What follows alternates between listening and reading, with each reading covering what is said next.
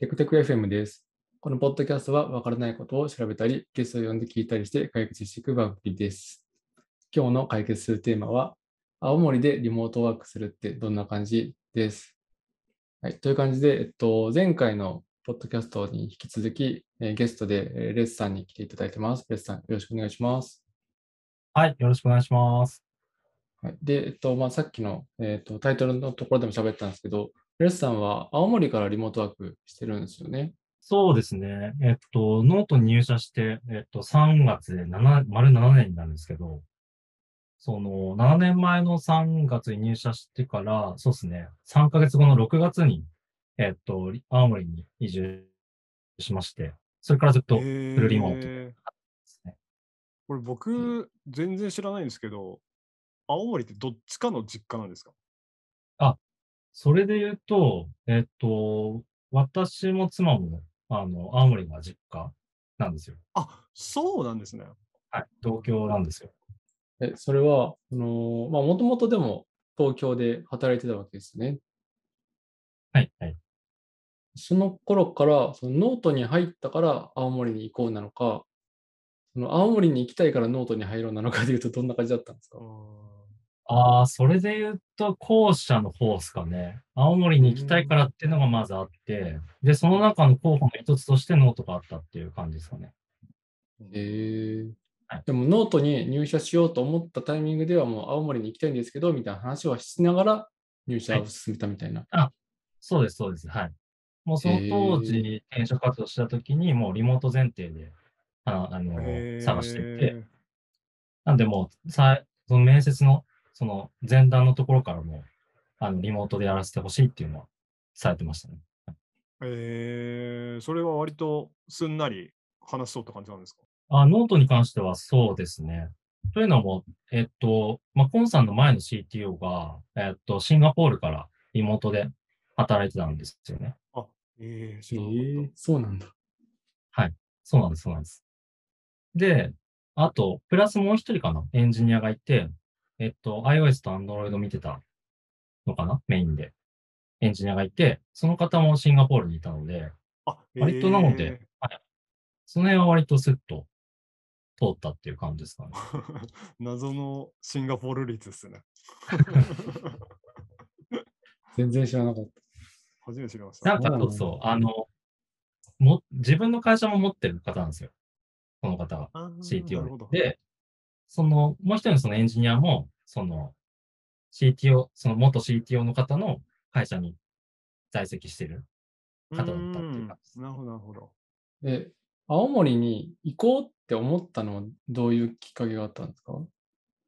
ああ、そうですね。なんか漠然と、あのーまあ、いつかは、あのー青森というか、実家の近くに戻りたいなとは思ってたんですよね。まあ一応はなんか自分長男だっていうのもあるし、まあなんか、いずれ必ず訪れるだろう、この介護問題みたいなところはやっぱりあるなと思ってたので、まあいずれ帰りたいなとは思ってたんですけど、いつっていうのはまあ特に決めてなかったんですよね。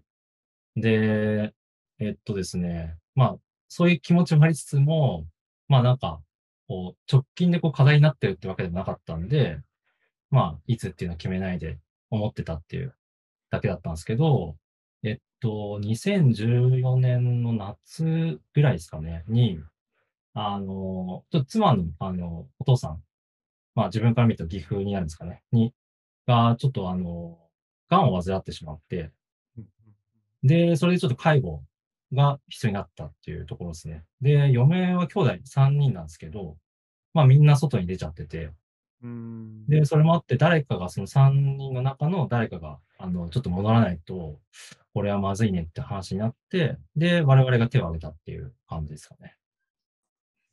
すごい。はい介護問題に立ち向かうためにって感じなんですね。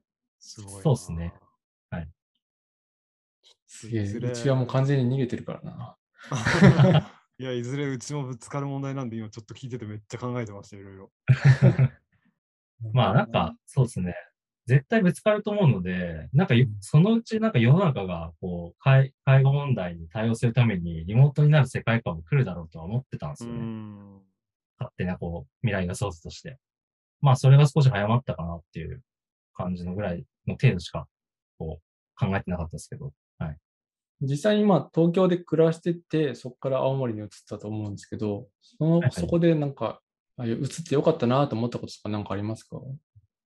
移ってよかったなっていうところで言うと、そうですね。なんか、まあ直近の話で言うと、結構コロナ禍で今、リモート、まあ、かっくんもそうだし、メガヤさんもそうだったんですけど、なんかこの1、2年でこうリモートを始めた人っていうのが大半だと思うんですけど、なんか自分もこれがスタンダードになってるので、その辺のなんか、スッと入るというか、コロナでも特に何も変わらずっていう感じ、生活が変わらないっていうのはまあ良かったところかなと思うところと、そうですね。あと、始めた当初の話で言うと、その自分の両親もそうですし、その妻の両親もそうですけど、まあ、やっぱりその孫の顔を近くで見れるっていうところうん。はすごく喜んでたなっていうところですね。結局その、あのーまあ、岐阜、まあ、妻の、あの、お父さんは、えっ、と、結局その3年後、2017年に亡くなるんですけど、まあ、その亡くなる前に、その、えっ、と、孫と一緒にこう過ごせたっていうところは、まあ、これは、その、青森に自分たちが移住しなかったら実現できなかったので、まあ、そこは良かったのかなとは思ってますと。確かにな。なんかそういうのを聞くと考えさせられますね。う んそうですね。まあ、あと明るい話で言うと、なんか結構、今はもう珍しくないんで、全然声とかかかんないんですけど、何年前っていうと、リモートで働ける会社ってほとんどなかったんですよね。日本で言うと。はいはいはいはい。なので、結構なんか、その、東京で働きながら、なんか青森に帰ってきたやつがいるぞみたいな感じで、なんか、こう、いろいろ、いろんなところから声がかかるようになって、それこそなんかいろんなイベントに呼ばれたりとか、そのリモートワークっていう文脈で、イベント呼ばれたりとか、話聞かせてほしいって言われたりとか、あとなんか、取材で新聞に出たりとか、えー。なんかそういう感じで声されるみたいなのが結構ありましあもう先駆者だもんな、うん。今思うと。それで言うと、なんか今、リモートワーク自体の良さですけど、青森に住んだ良さとかなんかあるんですか？た。青森に住んだ良さ。うーん、どうなんだろうな。悩ましいなと思うのは、やっぱり雪が辛いんですよね。あ分かっちゃいたけどっていう話なんですけど、いや、実際体験するとやっぱり、うん、きついなっていうのは思いますね。うんもう、あれですか？え、起きたら、はいとりあえず雪かきから始まるみたいな、そんな感じなんですか？そうですね。ーまあ今最近はもう、あのー結構もう春に近づいてきてるので、そんな毎日毎日降るっていうのはないんですけど、そうですね。1月2月は割と、まず朝起きて雪をチェックして、雪かきしないとまずいレベルになってたら、書くっていうのをやる。まず朝やるっていう感じですね。うわー大変だ。その時点でちょっと行く気失せる感じになっちゃいますね。ある意味それが通勤みたいな、1, あー時間ぐらい取られるみたいなのありそうですよね。そうですね。まあ今はなんだろうな。結構その冬ってどうしても、その運動不足になりがちなので、うんうんまあその運動不足の解消のための一つの手段として捉えれれば、まあポジティブにできるところはあるんですけど、まああとはこうやりながら、作業しながら、あの、ポッドキャスト、それこそテクテク FM 聞いたりとか、やりながら聞いてるわけですよ。ブ。ありがとうございます。この前ね、そう、あの、悟空の話を聞いてたら、なんかめっちゃニヤニヤしてたらしくて、嫁になんかたまたまそれを見られてたところ、あき見られてたらしくて、なんか雪かきしながらニヤニヤしてたけど、な何、何したのみたいな。気持ち悪いんだけど、突っ込まれた。たまたまそれはそう、悟空の話聞いてたところでし 飲み会の話のやつですね。た。そうそう、飲み会の話。まあそうですね。雪問題はありますよね。僕も、あの、ちょうど去年、1年ぐらい前とかに家をどうしようかっていうのを家族で話してるときに、僕の場合は青森まではなかったですけど、奥さんの実家が新潟なので、僕の実家が大阪だから、まあ、間の石川県とかいいんじゃないみたいな話をして、石川に行ったりとかしたんですけど、やっぱり結局雪問題とかあって、うん、ちょっと厳しいねってなったりしたので、まあそこにもう立ち向かっていけるのがまずすげえなと思いました。自分と嫁の実家がなかったら、多分選んでなかったかもしれないですね。そうですね。まあでも、いいところも、ちょいちょいは、まあなんか、そのゆ雪問題を超えるレベルのいいところって言われるとちょっと悩ましいんですけど、まあなんか、そうですね。まあ自然が豊かっていうところは、やっぱあるなとは思いますね。山だったり川だったりっていうのも車でどっちも30分できるんで、うん。まあなんか都会で味わえない、こう、遊びみたいなところは、まあできるってところは一つあるかなとは思いますね。なんか魚介とかも美味しそうですよね。そうですね。ホタテとかマグロとか、あとはは。あ八戸の方に行くと、イカとかサバとか、ああ、そうっすね。有名で、いいなはい。やっぱ美味しいですし、まあ、全然安く買えますね。やっぱ都内とかに比べると。うえー、ん。いいなぁそういうのはいいいいな。でもやっぱとはいえ踏み出せなかったんだけど。そこを超えられない。あれは何ですか？あの、なんか、結構私はもう割とあるんですけど、リモートになって、めっちゃ寂しいみたいな気持ち。もうそれこそ、レッツはなんか会社最後に来たの何年前とかの話になっちゃうじゃないですか。はいはいはい。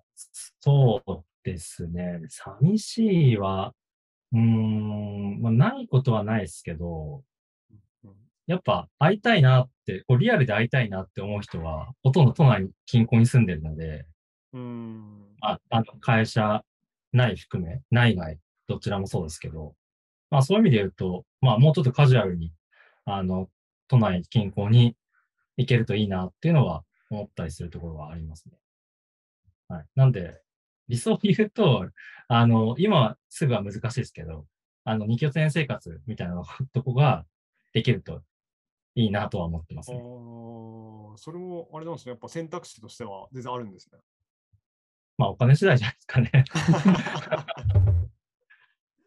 本当それはそうだって感じですね。えでも実際、レッサンって、まあ、EM、エンジニアリングマネージャーなので、まあ、多分、ノート社のエンジニアの全員の顔と名前がまあまず一致しなきゃいけない人というか、それぐらいの人かなと思うんですけど、なんだろうな、そういう中で苦労したこととかってあったりするんですか、リモートで。ああ、そうですね。うん、やっぱこう、なんだろうな。今まあ自分が行ってなくても結局来てなければ会えないっていうところはあるかなと思うんですけど、まあその、なんだろう、コロナっていうのを、あの、一旦こう、なかったことにして、まあ割とこうみんな2、3、週に2、3回は来るよぐらいの感じのイメージでいくと、まあ自分もやっぱその中に入ってたら、もうちょっとこう気軽にカジュアルにあの、コミュニケーションを取りに行けたりとかするんだろうなっていうところはやっぱり苦労した点ではありますかね。うん。なんか EM になったっていうのが去年の6月なんですけど、その時点では、あの、なんだろう、顔合わせてこう話したことないっていう人が何人かいたんですよね、行って。うん。40人ぐらいいたうちの4分の1まではいかないですけど、まあ何人かいらっしゃったんですよね。で、そうですね。なんで、まあそこやっぱ把握したいっていうのもあったし、ある程度やっぱこう、なんだろうな、課題とか、その、まあ意見もらったりとか、そういう、あのー関係性を作るために、やっぱりこう相互、相互理解っていうのが絶対必要になるなと思ってて、で、そこ作るために、まあその、よもやまアンギャっていうのを始めて、毎月こう全員のエンジニアと、まあ15分最低話すっていうのを始めたんですけど、きっかけのところはなんでそうですね、相互理解を作って、あの、意見を言いやすくしたいっていうところはあったかなと思います。まあ強制的に作らないとうん。難しかったっていうところは、うん、そうですね、苦労したところですかね。今、ヨヤマンギャ、僕らはまあ非常に助かってるというか、普段言えないこととかをね、そういう場で相談させてもらったりとかはしてるんで、非常にありがたいなと思うんですけど、多分今がまだエンジニア30人ぐらいだからできるかなと思うんですよね。これがもう100人超えてきたりすると難しくなるかもなと思ったりするんですけど、その辺どう考えてるんですか？いやー、それはおっしゃる通りですね。どうしようかなと思ってますね。うん。今でもそうですね。今43人 ?4 人とかそれぐらいの。あ、もうそんななってるんだ。で、全員とやると大体だから月、毎月やってるので、月まあ10時間以上はそこに時間かけてやるんですよ。はい。なので、そうですね。いやー、悩ましいですね。ちょっとでもやり方考えないと難しいなとは思ってますね。例えばまあ、あの、一定なんだろうな、もう、これ、半、えっと、7月、じゃあ10月、9月か、去年の9月から始めてるので、もう4週ぐらいしてるんですよね。4週、5週。うんうんで、ある程度もう4週、5週、あの、やってきてる人たちに関しては、もうなんか、一定こう、その、一定のラインの相互理解っていうのは進んだなっていう実感はあって、うんなので、まあ、毎月、なんか人によっては毎月やらなくてもいいのかなって思ってたりとか、まあ、なんか四半期に1回とか、ペースをちょっと緩めるとか、うんしてまあそうですね。もいいのかな。2、3回やってみて、そこからは自由参加でみたいなのでもいいかもしれないですね。まあ、楽しいですけどね。時間さえ無限にあれば、ずっとやりたいですけどね。もう、レッサンの仕事はアンギャですみたいな感じ。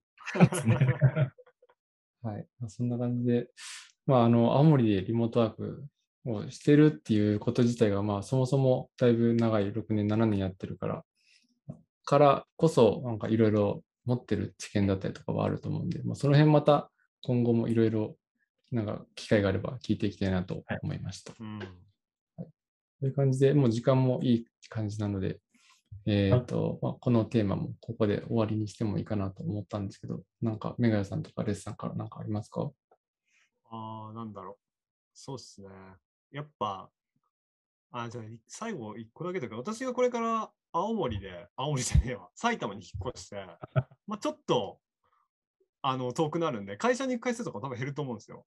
あの、出勤もうん1時間半ぐらいとかかかっちゃうんで。で、まあ、そうなった時に、レッツさんがなんかこう、7年で培ったことで、なんか、簡単なコツじゃないですけど、リモートワークやるんだったら、こういうコツがあって、心構えがあってみたいなのを最後になんか教えてもらえたら。そうですね。なんかあるかな。いや、あんまりないですね。なんかリモートだからっていうのはあんまりなくって、正直。うん。そうですね。だから心がけてるのは何だろうな。うん。やっぱ一定でも、なんかこう存在価値みたいのを、こう、アピールしなきゃいけないなっていうところは、意識したところではありますかね。その、と最初？うん。はいはいはいはいはいはい。なんかいるかい、いるのかいないのかわかんないみたいなところはやっぱり、特に意識してたかな。なので、でも結局なんか、成果を上げることが多分それ一番だと思うので、で結構、そうですね、その、正直なんか自分あんまり登壇するのとか、あの、苦手というか、やりたいと思ったことなくて、で、ノートに入ってからなんですよね、登壇はし始めたのとかって。だかえら結構その、なんだろう、自分のプレゼンスを、その社内外で高めるってところは、意識してたところですかね。じゃあ、メガヤさんも今後登壇していきましょう。そうですね。だから、レッツさんかまあ、らの手段ですけどね。もうし、お前ちゃんと仕事しろよっていう遠回しなレッツいやいやいやいや、してる、出ししてる、してる。けよっていう。はい。という感じで、はいゲストにレッサンに来ていただきました。ありがとうございました。はい。ありがとうございました。また呼んでください。